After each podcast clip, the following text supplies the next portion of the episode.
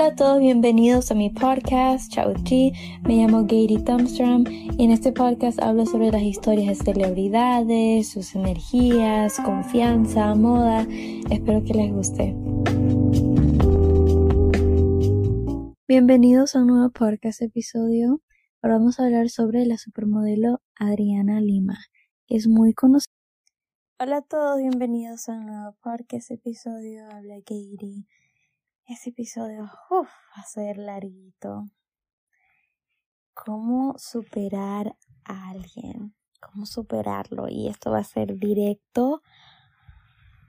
yo he tenido unas semanas difíciles. He estado pasando por muchos cambios y he estado media, entre comillas, por decir deprimida. He estado en cama todo el día. Van a ser la una de la tarde ni me, ni me, no he salido de la cama ya. Me comí un yogur, dos pedazos de queso y estoy en cama, súper triste. Así ando, mal, ando mal, ando en. Pero ya va a llegar Haco Summer. Viajo el miércoles a Ecuador. Entonces voy a revivir, por decir ahí, porque aquí hace frío, o sea, ni bueno para salir, es súper deprimente, entonces como que no han, no ayuda el clima.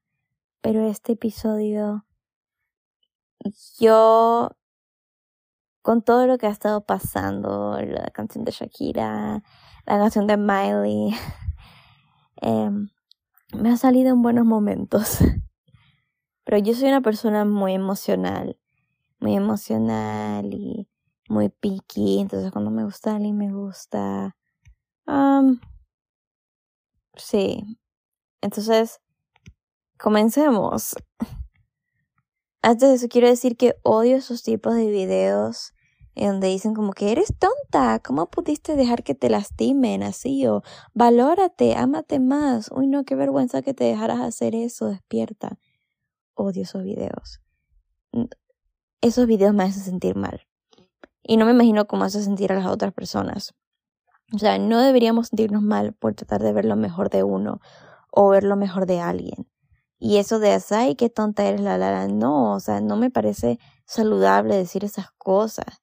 Este episodio no es para juzgarte ni hacerte sentir mal de cualquier aspecto. Antes de que yo comience a hablar sobre los métodos de cómo superar a alguien, quiero hablar de unas cosas que he aprendido. No le debes nada a nadie y no necesitas eh, siempre ser amable, pero es mejor quedar en buenos términos. No es bueno tenerle rencor a nadie. Solo porque, otro consejo que yo aprendí, que solo porque es mayor no significa que será más maduro que los de tu edad o se portará de una forma más serio, sino que sabrá manejar la situación mejor como a, como a la persona le guste. Mejor, o sea, mejor que tú y hay una probabilidad que quedes muy mal mentalmente, ya que si eres muy joven eso puede ser algo fuerte para ti sin importar qué pasó con esa persona. No digo que no deberías estar con personas mayores, sino que hay que tener mucho cuidado.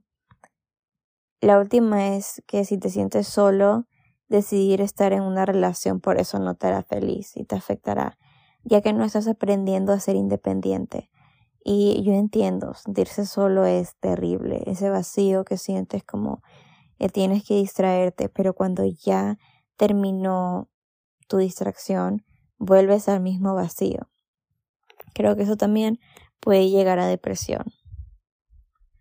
Mi salud mental está mal por el momento, ya que como dije, estoy pasando por muchos cambios que nunca, eh, que nunca tuve el tiempo de reaccionar a esos cambios.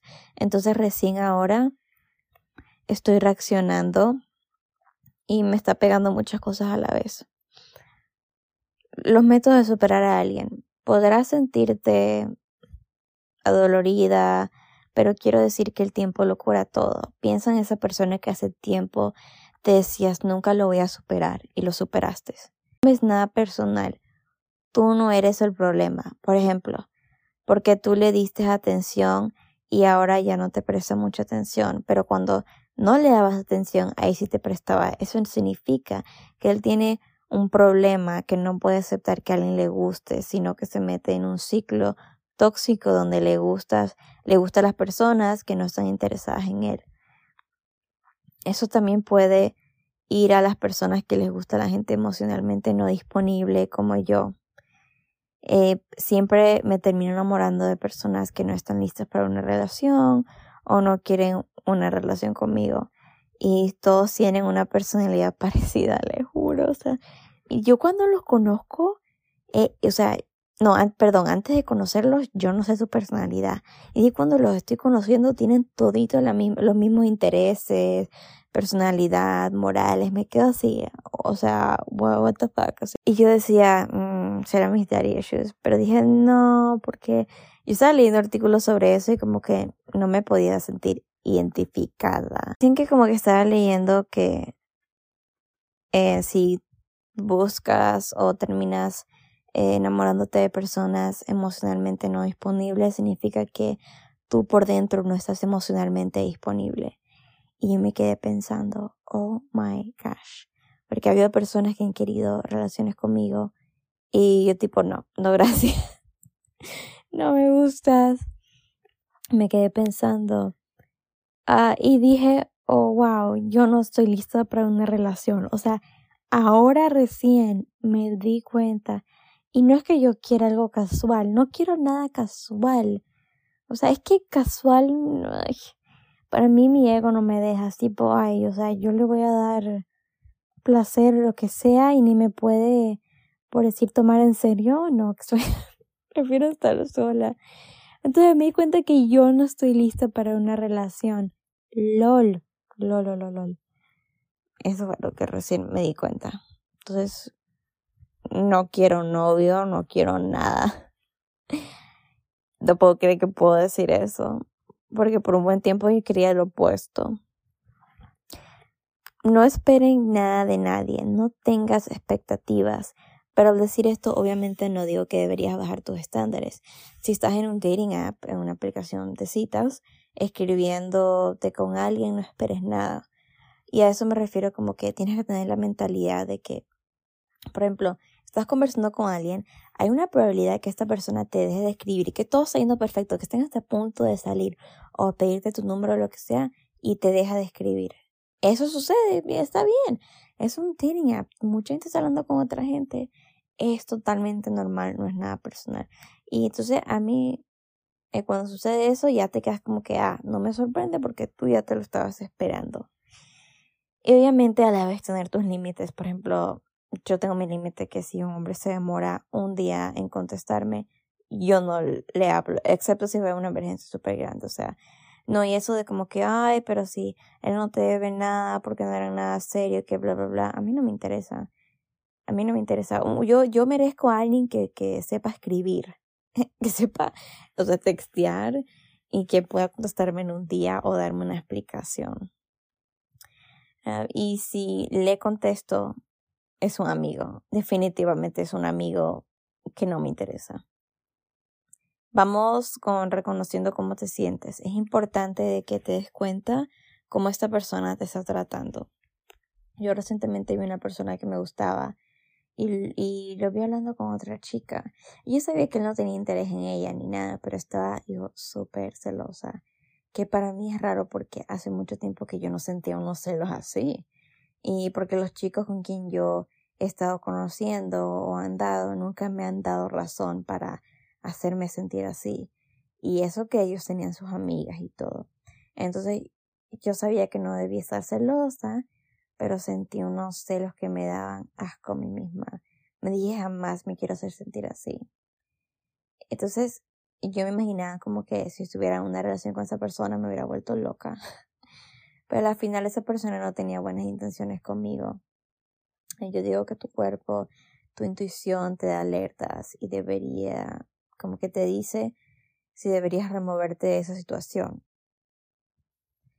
Si estás con una mentalidad que estoy buscando novio, vas a salir lastimada. No deberías estar buscando ni estar con esa mentalidad. Está bien querer usar las aplicaciones de citas para conocer a personas, pero con, con la mentalidad de querer abrir tu círculo y vivir nuevas experiencias. A veces están con mucho dolor. Creo que ahora muchas mujeres como artistas, em, escritoras, directoras, ese dolor lo transforma en arte y con ese con ese arte se vuelven exitosas. Eh, ejemplo, si tú no tienes un hobby o algo y nunca has, por ejemplo, escrito, escribe cómo te sientes, escribe todos sus sentimientos o eh, trata de gente que le gusta bailar para, para sacar sus emociones. Hay gente que le gusta cantar, aunque no sepas cantar. Entonces, cualquier cosa, convierte en un dibujo. ¿Cómo te sientes? Dibuja lo que sientes, que puede ser, no sé, un círculo, lo que sea, no importa, dibuja lo que sientes, convierte todo eso es en arte, ese sentimiento. Y para mí es mi podcast porque yo puedo compartir mis experiencias y hacerlo un espacio donde pueda ayudar a otras personas y para mí eso es arte. Voy a continuar este episodio con una amiga mía. Espero poder continuarlo porque eh, cuando vaya para su casa, que espero poder ir, eh, voy a grabar una continuación de este episodio de cómo aprender a estar soltera y ser feliz soltera. Y cómo saber si estás lista para una relación. Porque era full dependiente de este chico. Te, tienes que poner a reflexionar, a reflexionar sobre lo que pasó en tu anterior relación y lo que pasó en la, en la relación antes de eso, si hay una relación antes de eso, o lo que sea. Y como que, o sea, me ponía a analizar como que lo que él hizo mal, obviamente, porque todo el mundo hace eso, pero también lo que tienes que hacer es como que ir un paso más allá y ver lo que tú hiciste mal. O sea, ¿cuál fue tu error? Tu, error puede ser al haberte metido con él en el principio. Ese puede ser tu error y ese puede ser como que tu patrón. Tu patrón puede ser cómo trataste la relación después de que empezó, lo que sea. Y entonces tienes que empezar a darte cuenta de tu patrón y tomar pasos para evitar seguir ese patrón en la próxima relación que vayas a tomar. Esos son los tips de Mía y mis tips de ser soltera son muy parecidos, pero en el aspecto de, de para mí, como dije, self-care, o sea, yo cada vez que me cuido yo misma y todo, solo porque estoy soltera no significa que me voy a descuidar, sino que me voy a cuidar hasta más, ya que tengo más tiempo para enfocarme en mí. Entonces eso es lo que yo recomiendo, eso es lo que me mantiene, por decir, estable en ese aspecto.